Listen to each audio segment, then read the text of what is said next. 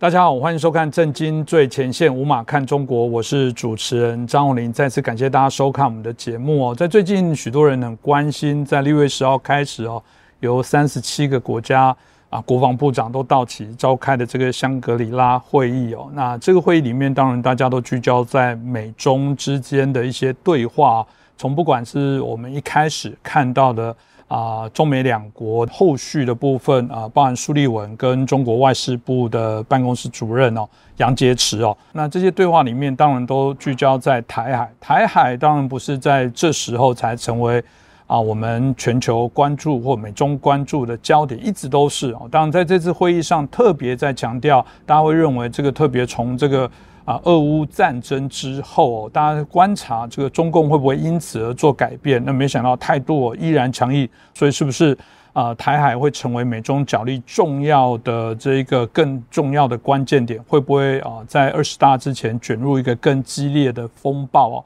啊，特别在会议当中，不管是提到不惜一战，或者是提到台湾海峡哦，啊，我们觉得中国想要把它内海化，那这过程当中是不是也希望来遏制？啊，西方许多国家，特别是美国啊，军舰的进入，那当然某某种程度，有人说这会不会是对武统的部分来做准备哦？所以这大家非常的关注，也在好奇这样的会议之后，到底还会有什么样相关的一些变化。那今天我们开心邀请到的是旅美学者，也是中国经济学家陈小龙博士。陈老师你好，你好，主持人好。观众朋友们，大家好。是，我想我们就接着就请教一下陈老师哦。其实，在这一次，我们看到中国外交部哦，在十三日的时候，他也宣称哦，就是有关台湾海峡享有主权啊、主权权利啊、跟管辖权。这虽然不是啊中国第一次在强调，但大家都很好奇啊，到底会如何走？那当然，也许一开始有人就会提到说，包含我们提到的国际水域哦。那到底是呃，真的是没有这些啊所谓的啊呃国际的条约，或者是说啊这个部分是啊中共哦啊真的是我讲的，我们刚刚提到的，就是又在创造自己的法律哦，所以是不是请老师也可以来跟大家说明一下，所谓的国际的海域相关的这些规范到底是什么？这中共现在的反对到底有没有道理？呃，很简很简单的结论就是毫无道理。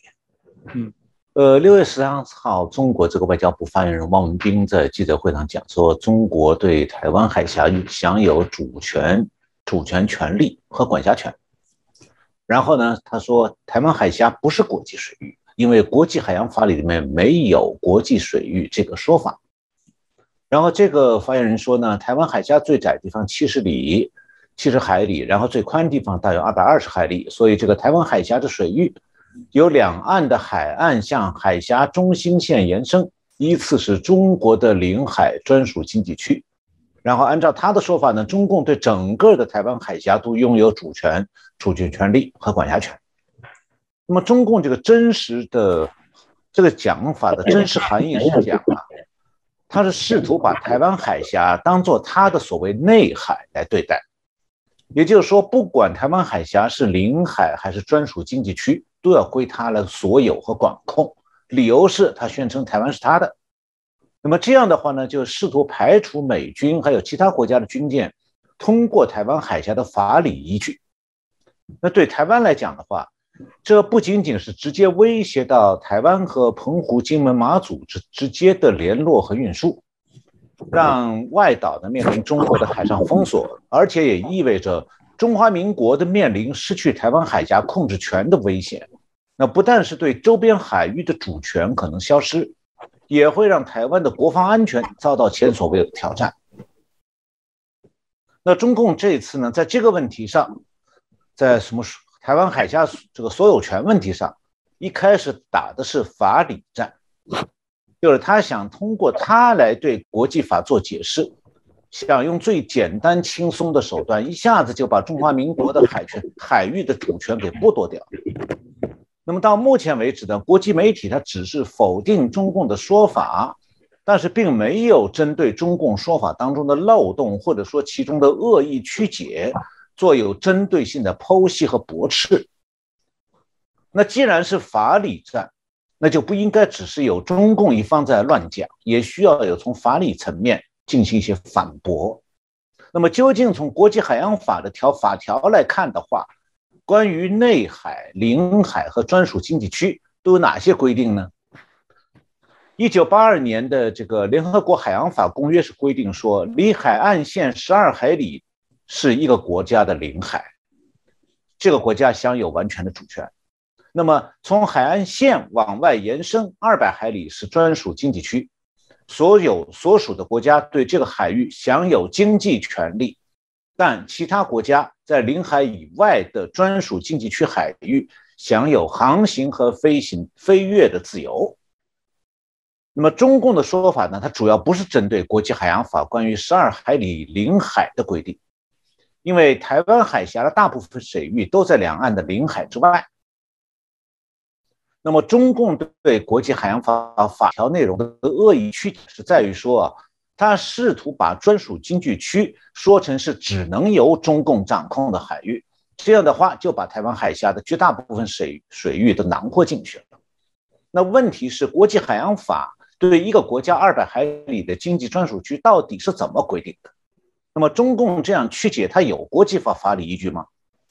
那么这方面呢，我是参考了这个中华民国国防部这个有一个智库国防安全研究院，他的研究员苏子云博士，还有台大法研所国际法组的研究生，呃廖伯祥先生的一些看法。那我查了联合国海洋法公约，它的第五十六条标题。是这个沿海国在专属经济区内的权利、管辖权和义务这一节里头，他的说法是说，沿海国在专属经济区内有勘探、开发、养护和管理水域、海床及底下的自然资源的主权权利，还可管理人造人工岛屿的建造和使用等。那同时，联合国海洋法公约第五十八条，其他国家在专属经济区内的权利和义务这一节当中还规定，在专属经济区内，所有国家享有航行和飞越的自由。然后呢，联合国海洋法公约第七部分关于公海的规定当中，第八十六条写明，关于公海部分的规定适用于专属经济区。意思就是，专属经济区仍然属于公海。那么接着，《海洋法公约》的第八十七条明确规定，公海对所有国家开放，公海自由包括航行自由和飞越自由等等。那非常明显，就是联合国海洋法公约对各国专属经济区所赋予的权利，仅仅限于经济利用方面的权利。但是，经济专属区海域仍然属于公海，任何国家可以在经济专属区内享有航行自由、飞越自由。也就是说，对经济专属区海域的经济权利和管辖权不能妨碍公海上各国享有的航行和飞越自由。那中共的轨迹是什么呢？就是他故意回避我上面提到的联合国海洋法公约第八十六条和第八十七条两个法条。因为这两个法条实际上是高于专属经济区的法条的。那然后呢？中共把第五十六条给经济专属区的相关经济权利啊，扩大化、恶意的曲解成完整的主权和管辖权。他用这种手法呢，中共的推论讲哈，整个台湾海峡都属于中共的主权管辖范围。那么，既然联合国海洋法公约规定说，二百海里范围的的经济专属区仍然属于公海。那么它当然也就是国际水域，只是啊，联合国海洋法公约在使使用的是公海这个概念，而没有使用国际水域这个概念。那这两个概念有什么差别没有？没有实质性的不同。在国际公在国际社会里面啊，公海英文词儿是 high seas，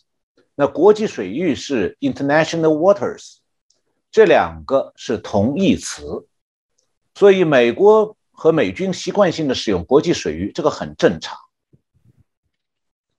那至于中共试图否定台湾海峡属于国际水域，它的真实意图到底是什么？他是想利用二百海里经济专属区覆盖台湾海峡这个现实，把他对经济专属区有限的经济权利无限的扩大成完整的主权和管辖权，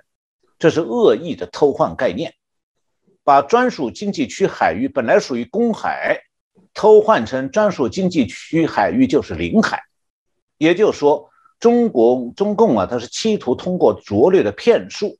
把他在台湾海峡的领海从十二海里扩大到二百海里，一直到台湾的西海岸。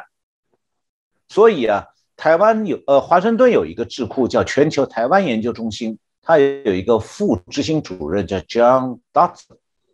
他认为说，中共那个外交部发言人汪文斌的说法实际上是在混淆视听，因为。领海和专属经济区是不一样的，但中国政府历来都想把这两者当做同一个东西。是，我想刚刚听了老师的说明，大家可以一开始就点破了这中共的说法，显然是非常无理的部分哦。我们过往看到中共对于这些国际法规的挑战哦，老实说也不是第一次哦。这个对他有利的，他就争取哦，就坚持你们应该依着这些相关的法规，不要再欺负我们中国了。对他们不利的部分哦，就一概都不认账。但在这种啊二十大前哦，大家难免还是在看待说这样的部分真的会有用吗？真的两边的这样子的一些呃作为就会停止啊？比方说啊，台湾海峡这边还是一个啊国际水域或者是公海这样的一些状况吗？我想当然就请教老师一下啊，这样子的啊目前所看到的这些趋势的进行哦。真的有办法来阻止，或者是说中共这样的做法，嗯，真的有有效吗？大家会来买单吗？呃，以前我们在节目里谈到过，中美冷战是从川普总统任内被中共点燃起来的。那么双方是一直在不同程度的进行军事上的对抗。那么从这种对抗呢，军事上的对抗是从台湾海峡到台湾西南海区，再到南海，这样的对抗一直没有间断。那美国是通过这些军事活动啊，试图避免让中共完全主导这些海区。嗯，那么所谓的中美冷战，当年川普总统的这个国务卿蓬佩奥曾经讲过，中美冷战不是美苏冷战的二点零版。这个话可以被解读成说，中美冷战的确已经存在了，但是它有独特的特质，就它不会简单重复美苏冷战的模式。那拜登当局虽然口头上不愿意承认中美冷战的存在。但他丝毫也没有放松双方的海上军事对抗。那么，什么是冷战？所谓的冷战，其实就刚才主持人讲到的“斗而不破”的意思。斗而不破的“斗”指的是双方会持续盯紧对方那种扩军备战活动，那么通过针锋相对的军事活动来施加压力，迫使对方有所收敛。那斗而不破的“不破”。就是说，双方都会避免直接交火，以免诱发世界大战或者核大战。也就是说，维持双方军事对抗的冷战态势，但是要避免热战。但是今年以来啊，中国海军的威胁性活动的频率好像是降低了。那这是不是意味着中共在改变战略，有所收敛？那然后我们就看到了这次中共恶意的歪曲联合国海洋法。公约的关于经济专属区海域的权利概念，就这个权利的利指的是利益的利，不是力量的力。就中共在经济专属区没有它的权，这个力量的力那个权利，而只有一些经济权利。那么中共是想偷换私货，把台湾海峡宣布成中共可以完全掌控的领海。所以这样看的话，中共它不是在收敛，而是改从另外一个角度发起了新的威胁。就是他想一举把台湾海峡圈起来，成为自家的院子，完全占领下来。那么，中共这样做仅仅是为了阻止美国军舰在台湾海峡航行吗？呃，美国《之音六月十四号有则新闻，中国称台湾海峡不是国际水域，私下要求美军停止进入台海，有这么一篇报道。那么报道里说呢，中方官员最近在多个层级和多个场合向美方转达了一个要求，呃，因为台湾海峡不是国际水域，美国军舰未经中国允许不能驶入台湾海峡。那么这个消息的来源是彭博社六月十二号一则英文报道，就 China alarms U.S. with private warnings to avoid Taiwan Strait，就中国私下警告美国避开台湾海峡。那我们上面已经讲过了联合国海洋法公约的相关国际法条的内容，我们也知道说台湾海峡离开两岸各自十二海里之外就是公海。那美国军舰航行通过这个海峡，它是拥有完全的自由的。那中共不过是在施展骗术，想要国际社会相信说台湾海峡不是国际水域，不是公海，而是中共的内海，可以由任由它作为。那当然，美国国务院是驳斥了中共的说法。六月十四号，美国国务院的发言人 Price，这个 Net Price 回答了路透社的询问时候，他是用电邮回答的。他说呢。台湾海峡是一条国际水道，这意味着台湾海峡是公海自由的区域。根据国际公约保障之下，具有航包括航行和飞跃的自由。他说，台湾海峡的和平稳定对世界有长远的利益。我们认为，这对广大更广大印太地区的安全和繁荣极为重要。他然后重申说，美国十分关切中国针对台湾的侵略性言论和胁迫活动。呃，表示美国呢要将继续在国际法允许的任何地方飞行、航行和执行任务，包括通过海湾海、台湾海峡。那么其次啊，这次中共提出来的所谓的台湾内海说，它不单纯是一个老调重弹，也不单纯是一个台湾海峡的问题，而还有新的背景。那我们这里我觉得是需要把中共提出来这个所谓台湾内海说。和中共最近刚刚宣布实施非战争军事行动纲要这两件事情要联系起来看，这样的话就会有一个比较完整的图像，帮助我们更好来理解说这个中共今后它的对台意图究竟会是什么样。因为我这样讲的原因是我认为说中共正在改变它多年来的对台战略。要阻止美国军舰通过海台湾海峡，只是他这个新的对台战略当中的一个很小的部分。那我们很多观众朋友们可能还不太清楚，中共最近宣布那个非战争军事行动纲要是个什么东西，它和台湾有什么关系？那习近平是在六月十三号签署了一项命令，这个命令的名称是《军队非战争军事行动纲要》，从六月十五号起生效。那中共的官媒新华社报道说，这个举措是为了强化共军的非战争军事行动的组织能力。整个纲要一共是六章五十九条，但是中国媒体没有公布这份内容的具体的情况。呃，美国之音介绍讲，美国国会研究所二零二一年的时候有一份关于中国军力的报告，在这个报告里呢提到了这个非战争军事行动，它指的是。除了全面冲突以外的其他军事行动，可能包括定期的巡逻以及危机应对行动，比方讲回应对中国领土的威胁。那么，中共是不是打算把进攻台湾作为本国领土范围内的军事行动，不算对外战争呢？就像普京说的，他侵略乌克兰不是侵略，是特别军事行动。那么这方面呢？美国之音采访了美国智库二零四九项目研究所的军事专家伊恩·伊斯顿。那伊斯顿认为说呢，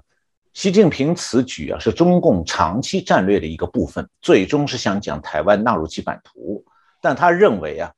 就这份文件来判定中国将在近期武力犯台啊，还为时过早。解放军确实是在积极做准备，但是未来呢还不确定。所以我想，老师刚刚提到，大家也知道，说中共把这个台湾纳入内海的这个目的哦，虽然我们知道这个呃，这个早就知道中共的一些企图跟野心哦，但呃，这整个战略的部分的转变哦，的确值得我们在深思来观察。在这一次这个新加坡的香格里拉安全会谈里面哦，还有一个值得来关注，当然也是我们邻近的国家日本哦。呃，中国跟日本哦，啊，包含这个两国的国防部长，不管是安信夫跟魏凤和，他们也针对了啊这个中日之间的部分进行会谈。当然，台湾也是其中所提到的啊重点哦。日本当然还是一贯的提到说，这个台湾台海的这些稳定和平哦，不仅啊这个攸关。啊，这个日本哦，这个应该是国际所都乐于见到的啊。这次啊，中国跟日本的这些做啊会谈之后，日本又有一些对台湾更明确的这些角色，是否可以看得出一些值得我们来关注的一些事情？这部分是不是继续请教一下老师呢？我觉得主持人你讲的很重要，就日本现在正在做一些对台湾来讲至关重要的转变。呃。主持人提到这个香格里拉对话会啊，是英国的一个智库叫国际战略研究所，他发起的。那么在新加坡政府的支持下呢，从二零零二年就开始办了。那么今年是第十九届，是在六月十号到十二号在新加坡举行的，有四十多个国家和地区的大概五百名官员学者参加。那参加这次对话会的包括日本的首相岸田文雄和美国国防部长 Lloyd Austin，还有法国国防部长 Sebastian Lecornu，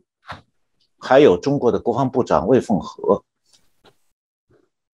那么在会议上做主旨演讲的是日本首相岸田文雄，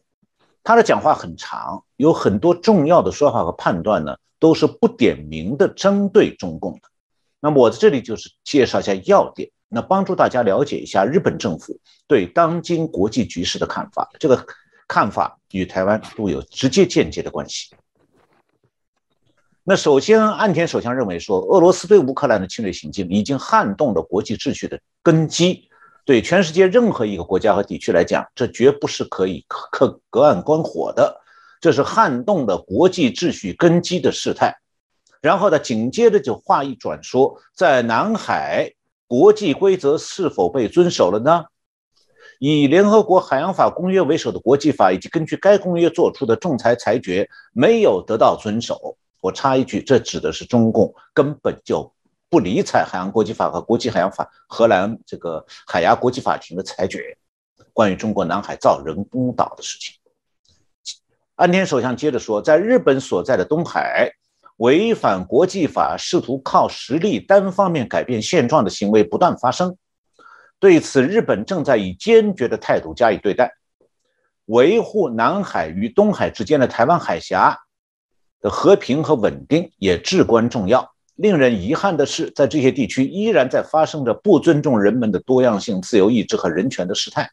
这些问题的根基存在着对国际关系普遍规则的信赖产生动摇的状况。这是本质性的最大的问题。是通过我们的努力让国际秩序切实得以维护，继续走向和平与繁荣，还是任凭规则被无视破坏？放纵以实力单方面改变现状的所为，那行为为所欲为，回归到强国依靠军事经济手段压迫弱国这种弱肉强食的世界呢？这就是我们必须做出抉择的现实。然后岸田首相表明了日本的态度，他说：“日本是世界第三大经济大国，也是二战以后在本地区一贯追求和平繁荣，并以经济层面为中心做出贡献的国家。”日本肩负的责任是重大的。为了实现正处在历史上的十字路口的我们和日本和我们的和平，日本必要时要顽强果断地做出响应。对于逼近日本、亚洲以及世界的挑战和危机，日本将更加积极地采取相应的措施。日本要加强安全保障，从根本上加强日本的防卫能力。并加强日美同盟以及志同道合的国家开展的安全保障合作。那具体的东亚地区现状呢？岸田首相首先是表示说，要维护并强化基于规则且自由开放的国际秩序，航行自由和自由贸易分别是根基。我们必须遵守规则，即使对自身不利，也不能对规则视而不见、肆意妄为，更不能单方面改变规则。他说，他今年就任首相以后，已经访问了这个今年东盟的轮值国主席主席国柬埔寨，然后访问了印度尼西亚、越南和泰国，然后又到新加坡参加这个香格里拉这个讨论会。然后他说呢，基于自由开放的印太地区的合作，他正在为日本和这些东亚国家建立长久的信赖关系的合作。他准日本准备用卫星、人工智能、无人飞机等等先进技术来加强海洋安保措施，今后将与各国分享相关知识和经验。那谈到日本在安全保障方面应该发挥的作用的时候，安全首相指出，安田首相指出说，目睹俄罗斯侵略乌克兰的行径，世界各国的安全观发生了重大变化。然后他强调说：“我有今天的乌克兰，可能就是明天的东亚的强烈危机感。”他说：“我不寻求对抗，我也必须做好防备，应对不遵守规则、凭借武力和恐吓践踏他国和平与安全的主体，出现这种事态。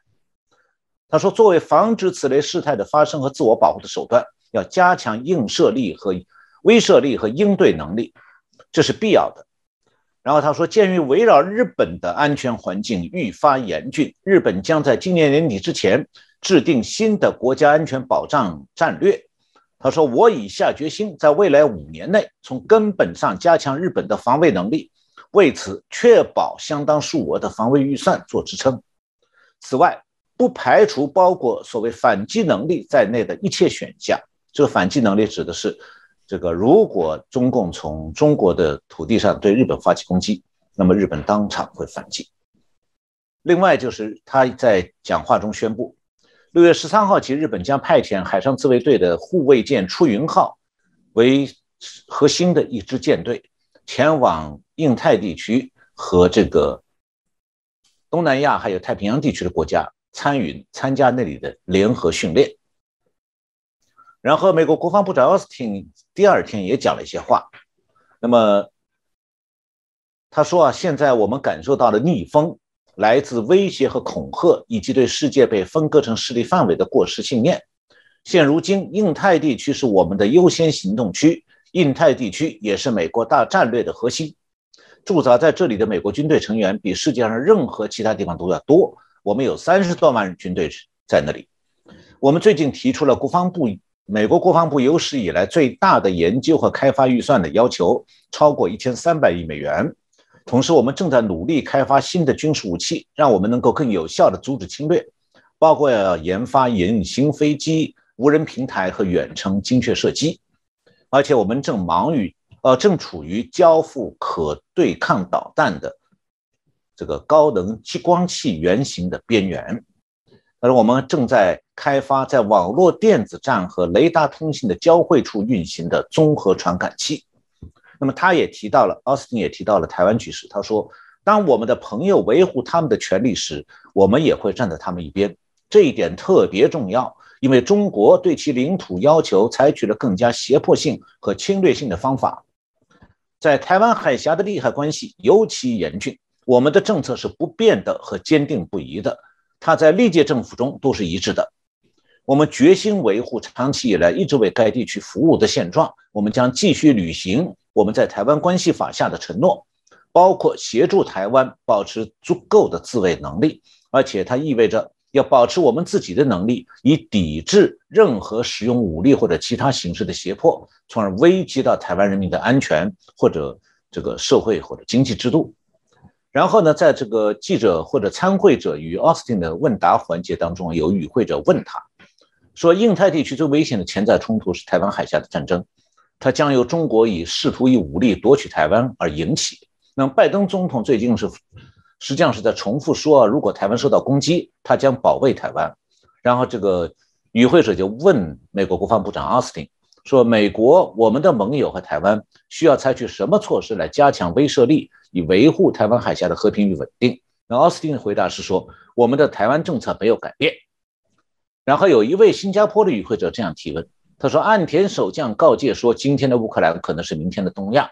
那你是不是同意日本首相的担忧？因为中国像俄罗斯一样，两者都是专制国家，因此会有类似的行为，呃，类似的行为。”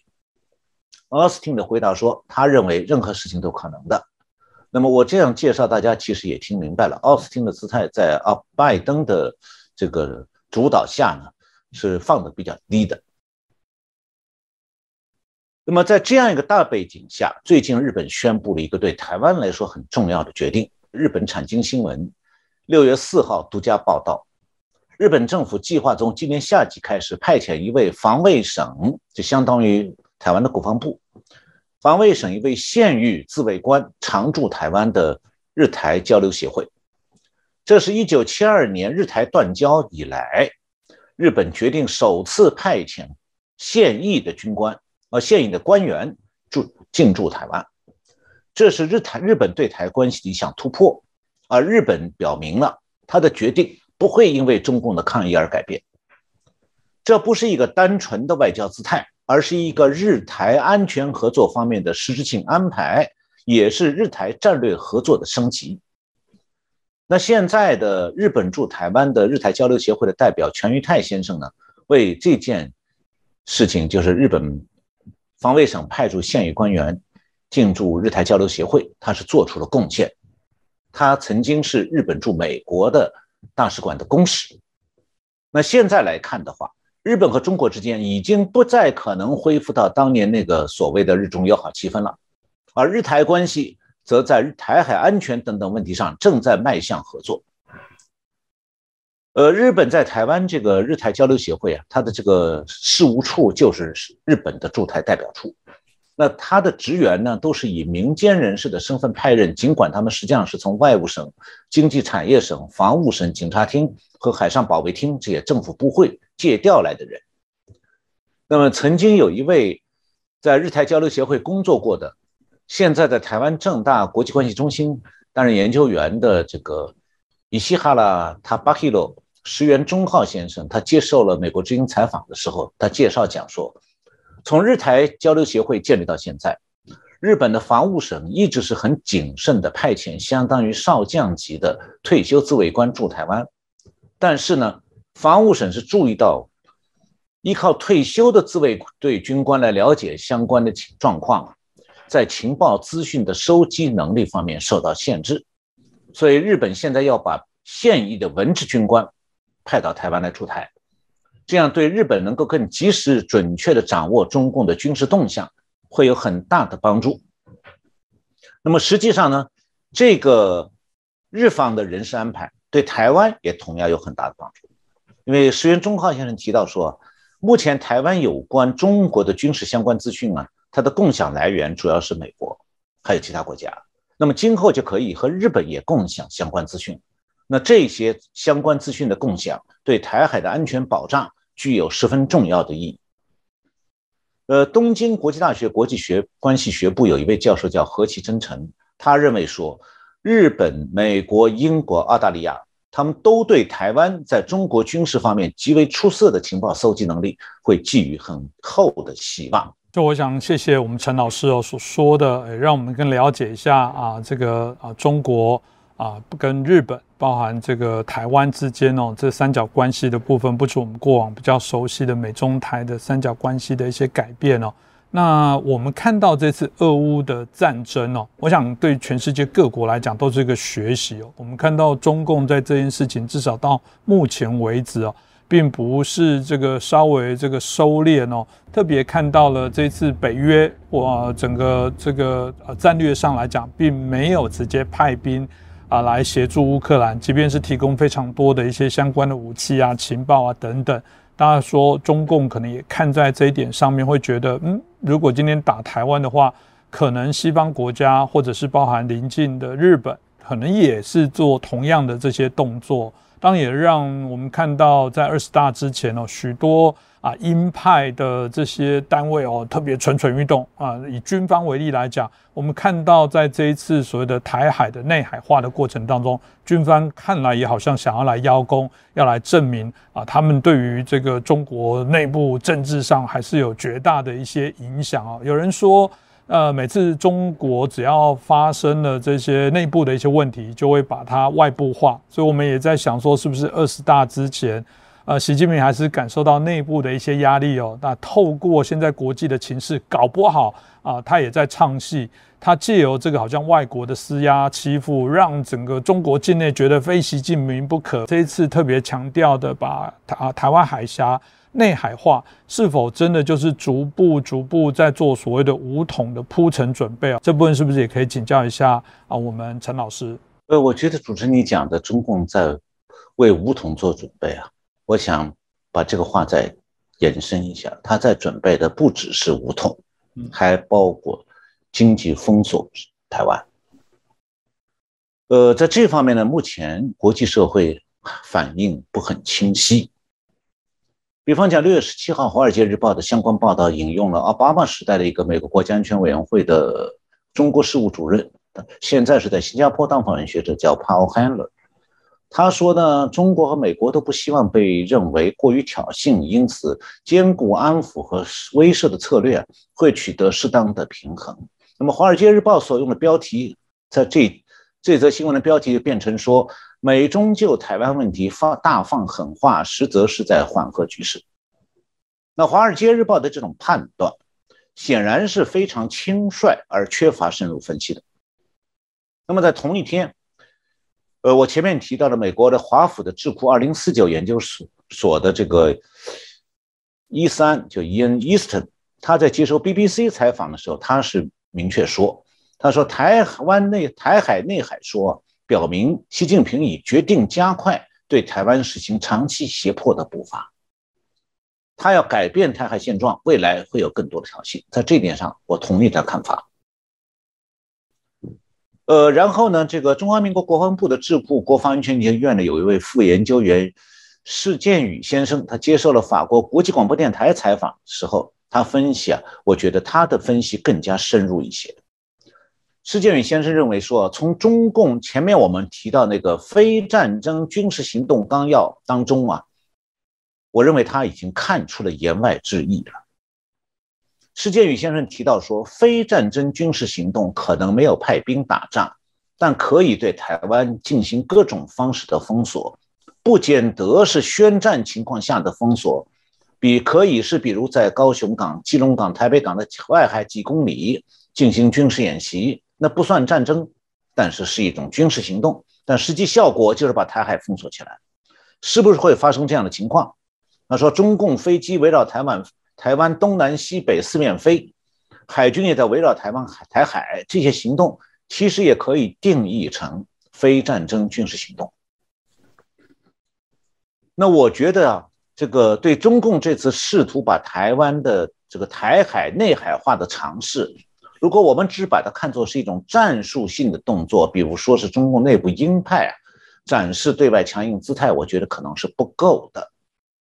当然，中国的尝试不会成功。然而，我们是从中可以看到另外一个东西，那就是中共对台战略的转变的一个信号。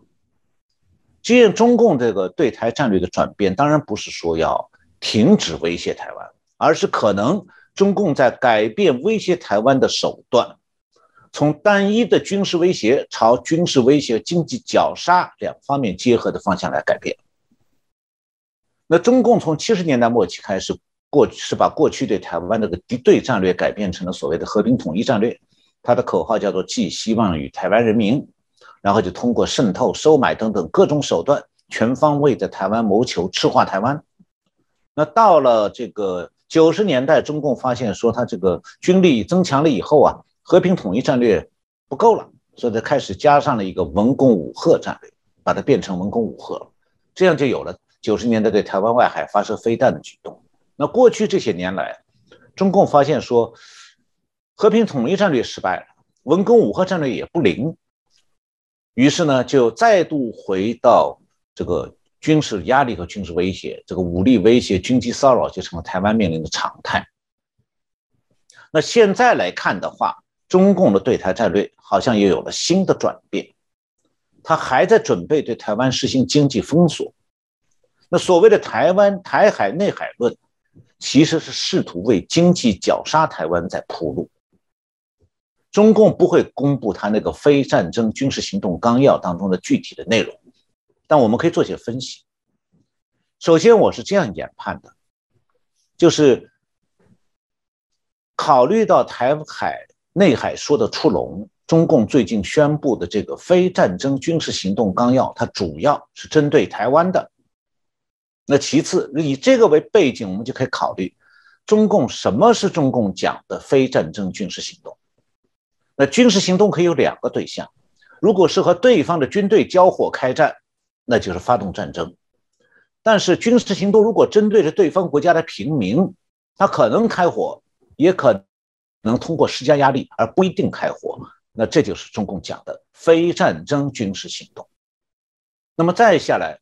中共要是直接威胁台湾的平民，可能会哪些做法？结合中共这个台湾内海说，我们马上就会想到施建宇先生提到的封锁港口。呃，如果是用演习做借口，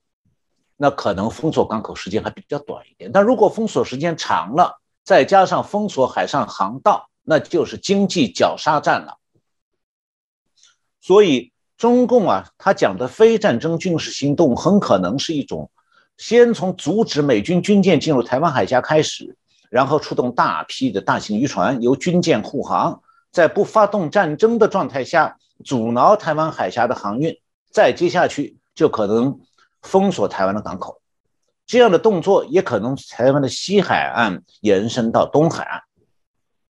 中共如果开展对台湾的经济绞杀战，同时也就是对日本这些国家的安全的威胁，因为日本和台湾一样。都是经济立国的，因此中共威胁台湾海安全和稳定的动作，我们需要从军事和经济两个层面来认识，而不能只看其中的一个军事层面了。那日本会考虑到说，如果中共把台湾海峡的管控延伸到了台湾东部二百海里的范围，那等于就是把日本和东南亚还有欧洲的航道也管控起来，就构成了对日本经济安全的重大威胁。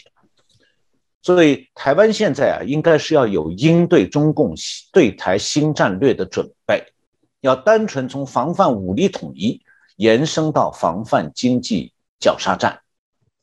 而日本和台湾是完全站在同一条战壕里的，可以携手合作，防范国际事态恶化。我想今天透过陈老师的说明哦，当然特别啊，针对我们现在啊中共啊的对于台湾的相关的行动，显然真的在做一些不同的一些转变哦啊，非战争的军事行动，透过陈老师的这个说明，可能大家更要警觉。我觉得这一集应该是许多啊，尤其在台湾境内的民众，甚至哪怕政府的官员，都要好好的来了解哦。如果今天我们可以想象。啊，这个非战争的军事行动，他突然恍然大悟，哦，这个可能就是他可以说我不是战争，但我这些军事行动包含动过我的船舰、我的一些飞机，某些干扰。光最简单的，如果他觉得我钱多，一直在实施所以演习火炮等等，他来阻挠许多的一些啊，我们谈到商业行动的船只、飞机的绕航，哇，那个可能长久下来。也许都会超过大家的想象，这个不是台湾民众应该要来轻忽的部分哦。这个我想也联动的啊，对于台湾的内部政治的部分，我觉得都可能会产生一定的一些影响哦。我我想谁是一个所谓的麻烦的制造者，从这过程当中应该可以一目了然哦。那今天很谢谢我们陈小龙博士哦，陈老师再来带来我们清晰的分析哦。我真的觉得这一集大家真的要好好来审视一下。了解一下中共可能在二十大之前都有各种可能的一些啊蠢动哦，我想值得我们好好来关心。那就再次感谢陈小龙博士。嗯，谢谢主持人，谢谢我们的观众朋友收看这个节目。